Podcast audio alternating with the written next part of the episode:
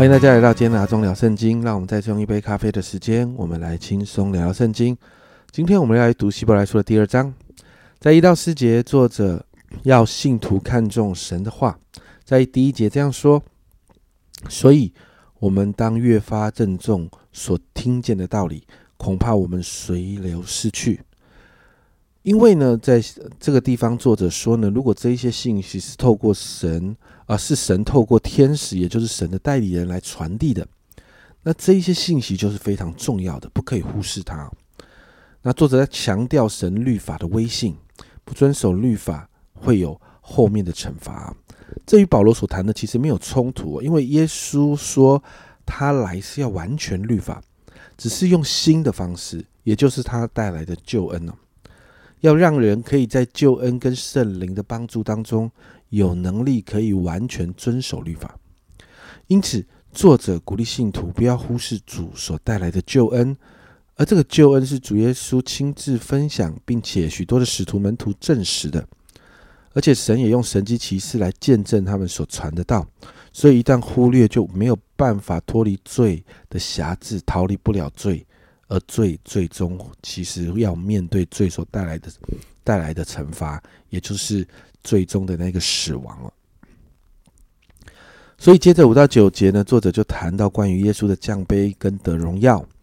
在这个经文里面，作者持续在第一章谈到的那个关于天使的话题。作者谈到在将来的世界，神并没有交给天使管理哦。那引用在诗篇第八篇的经文说到，虽然人不算什么，但神却眷顾他，甚至呢，耶稣道成肉身是成为人呐，不是成为天使哦。以至于好像能力暂时比天使小一点，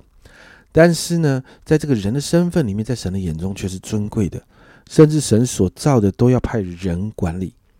那可能现今的人还看不到这样的情况，但耶稣基督道成肉身成为人，就实现而且完成了神在人身上的那个命定，是有尊贵荣耀的位分，并且耶稣为了带给人救恩，为着人而死。这样的恩典让人有机会就回到这个尊贵的位分当中。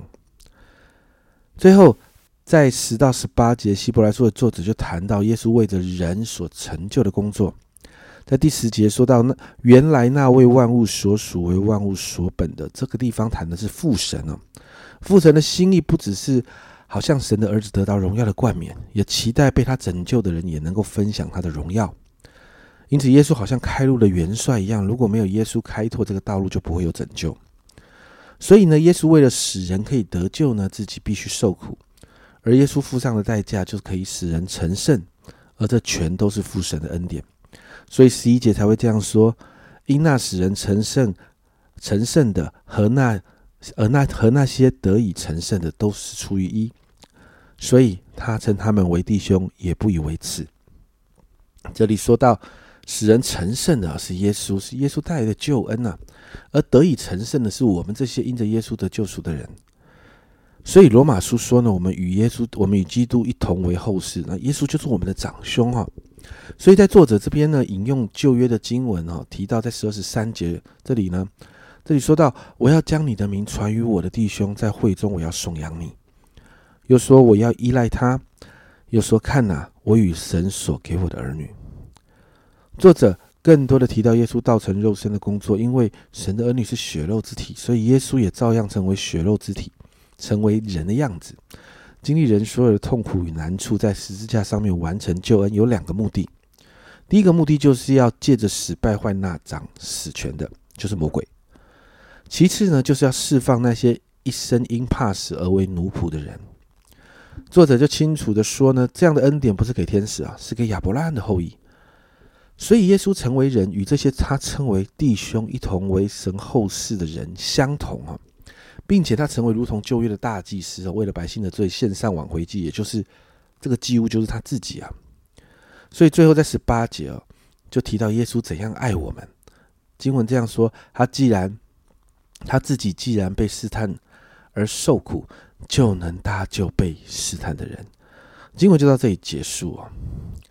家人们，耶稣为着你我而来，为了我们透过他所带来的救恩，成为神的儿女，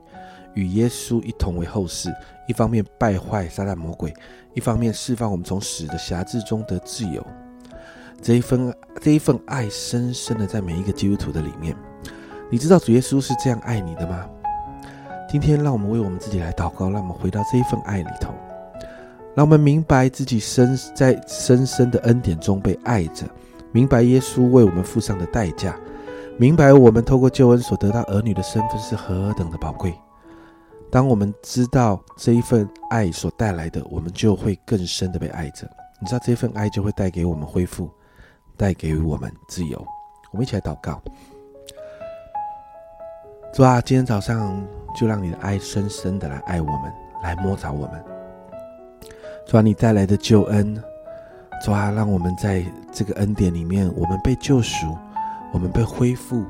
我们得以自由。主啊，都是因为你好爱我们。主啊，让我们越发明白你的爱。主啊，我们就越深的浸泡在这个爱里面，越深在这个爱里面被泡着。主啊，这份爱所带来的释放、医治。恢复、更新、自由，主啊，就要在我们生命当中不断的显明，好让我们恢复神儿女的位分，好让我们恢复神本来在我们生命中的命定。耶稣今天更多的来爱我们，深深的让我们在这一份这一份爱里面，让我们经历你。谢谢主，这样祷告奉耶稣的名，阿门。有一首小朋友的诗歌叫《主耶稣爱我》，我不知道你有没有唱过。耶稣的爱是付上代价的真爱，而这一份爱带来的恩典，是让我们成为神的儿女，恢复神本来要我们成为的样子。这是阿忠聊圣经今天的分享，阿忠聊圣经，我们明天见。